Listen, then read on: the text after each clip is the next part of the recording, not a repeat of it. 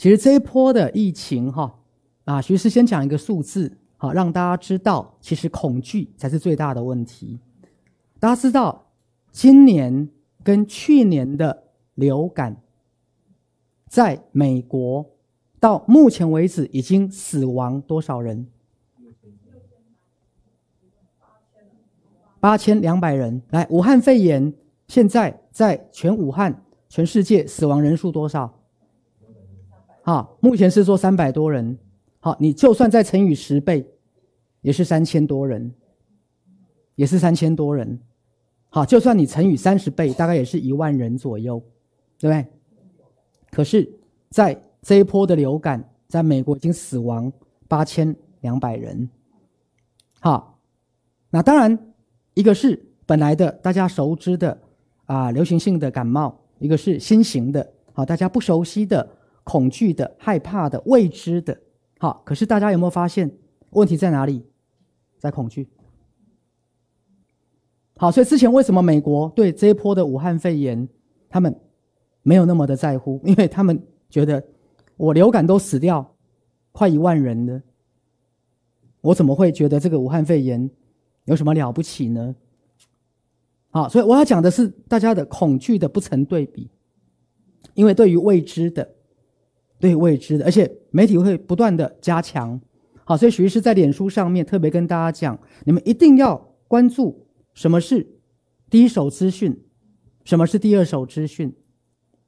简单的讲，第一手资讯就是当下的实相，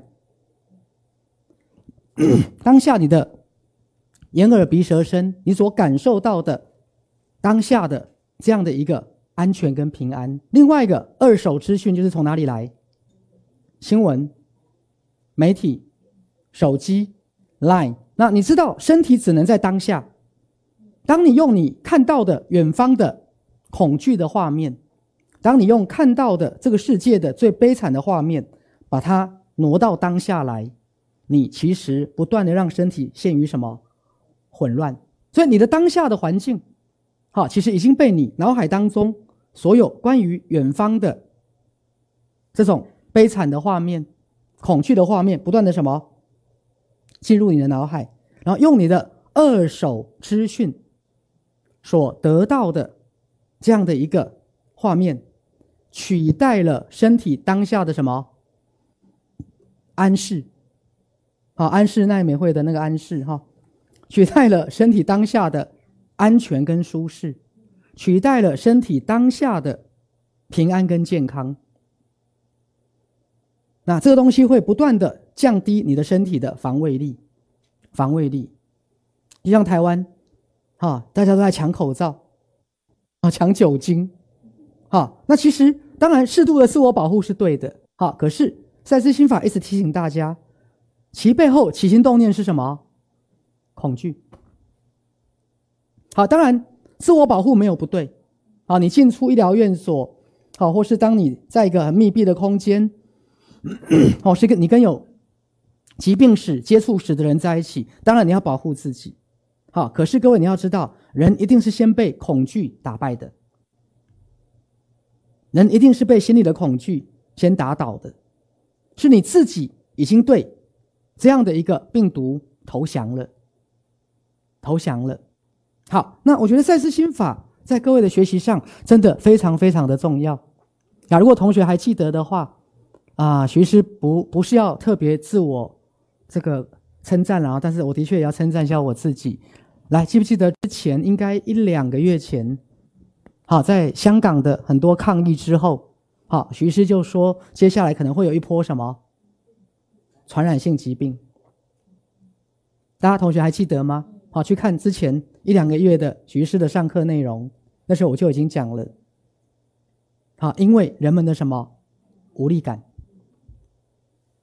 人们的无力感，人们的恐惧，人们的恐惧，是啊。好，那关于为什么会是在武汉？因为我跟大家讲过，武汉是中国的中心点。好，它代表四通八达。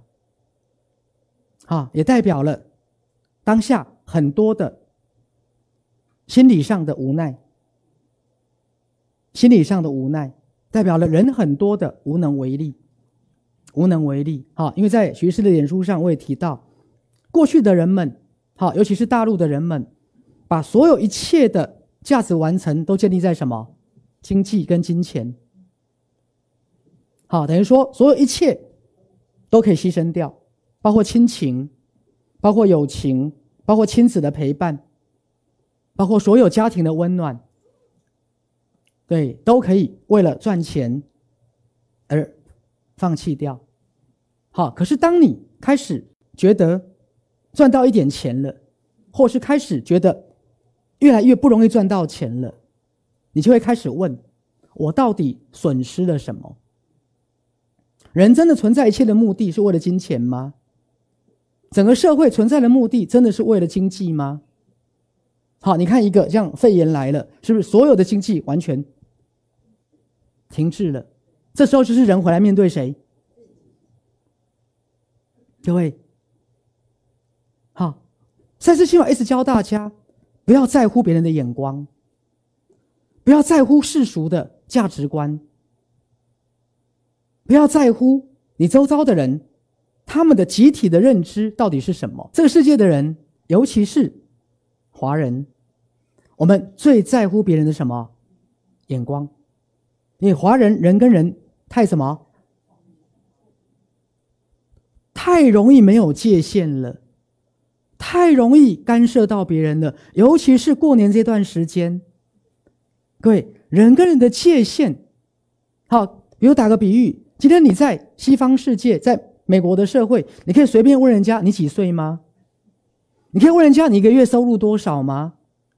你可以问人家，哎，那你现在到底？结婚的婚或离婚了吗？可不可以问？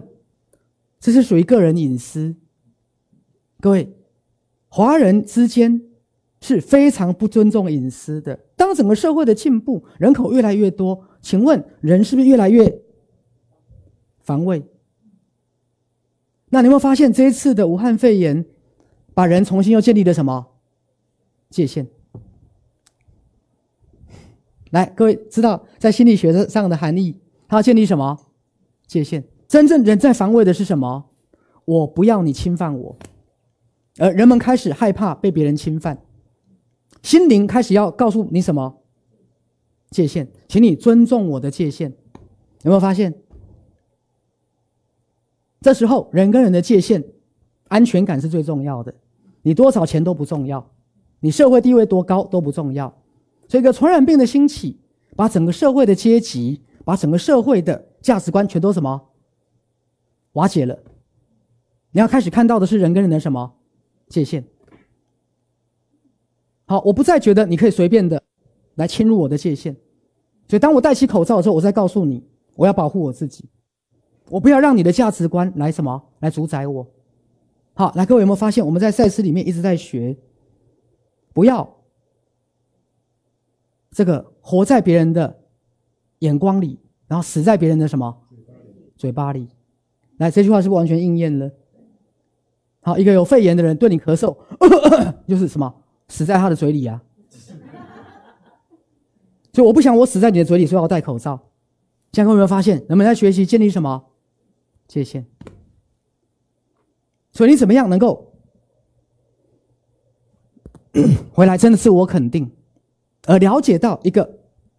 传染病背后的象征含义。好，所以这里我再告诉大家，在我们这个时代，学赛斯真的是很幸福，因为你会回到心灵。来，大家有没有发现，在武汉有非常多生病的人，他根本不去医院，他宁愿在家里。为什么？第一个，去医院，医院有药帮助我吗？到目前没有解药。所做的就是输液嘛，然后症状控制嘛，然后最近有一个第一个康复的人说，他每天喝五十斤的水，有没有？各位，你 有没有发现，在武汉很多人他根本不要到医院，他觉得到医院去死得更快。来，有没有发现？来，那这个东西背后的象征又是什么？各位。有没有回到赛斯心法？好，当然，医药是我们很好的协助者，可是最后真的能够让你健康的是医药吗？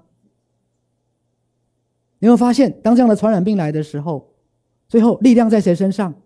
自己。而你就开始发现了哦，没有赛斯心法观念的人，完全没有所有身体自我免疫力概念的人，完全没有身体有伟大的自我疗愈力概念的人，他什么都没有，他没有医生，他连医院都没有，他连药也没有，他剩下什么？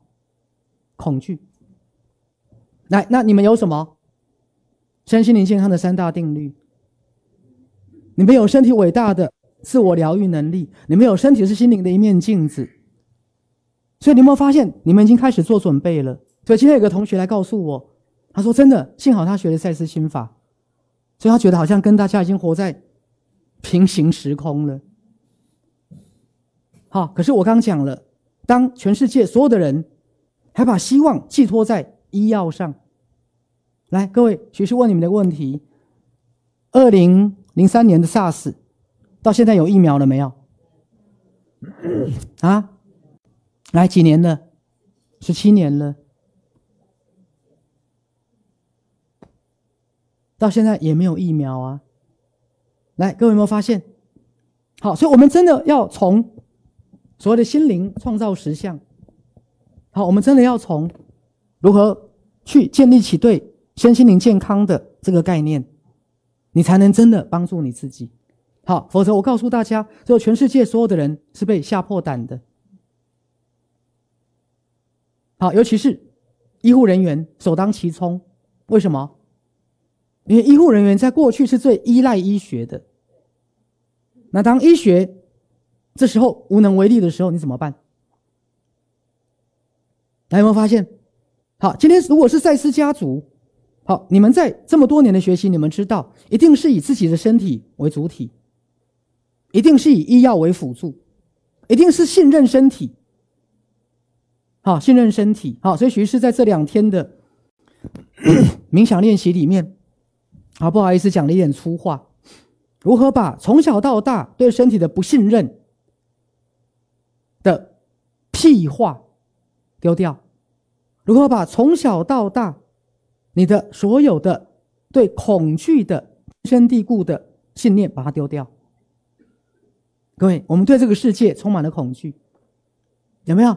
包括人跟人之间的那个所谓的传染性疾病，那到底是一个传染性疾病，还是一个心中的恶意？有没有发现人对人的什么不信任？因为你身边经过的任何人，可能都会把致命的病毒传染给你。那病毒，根据研究从哪里来？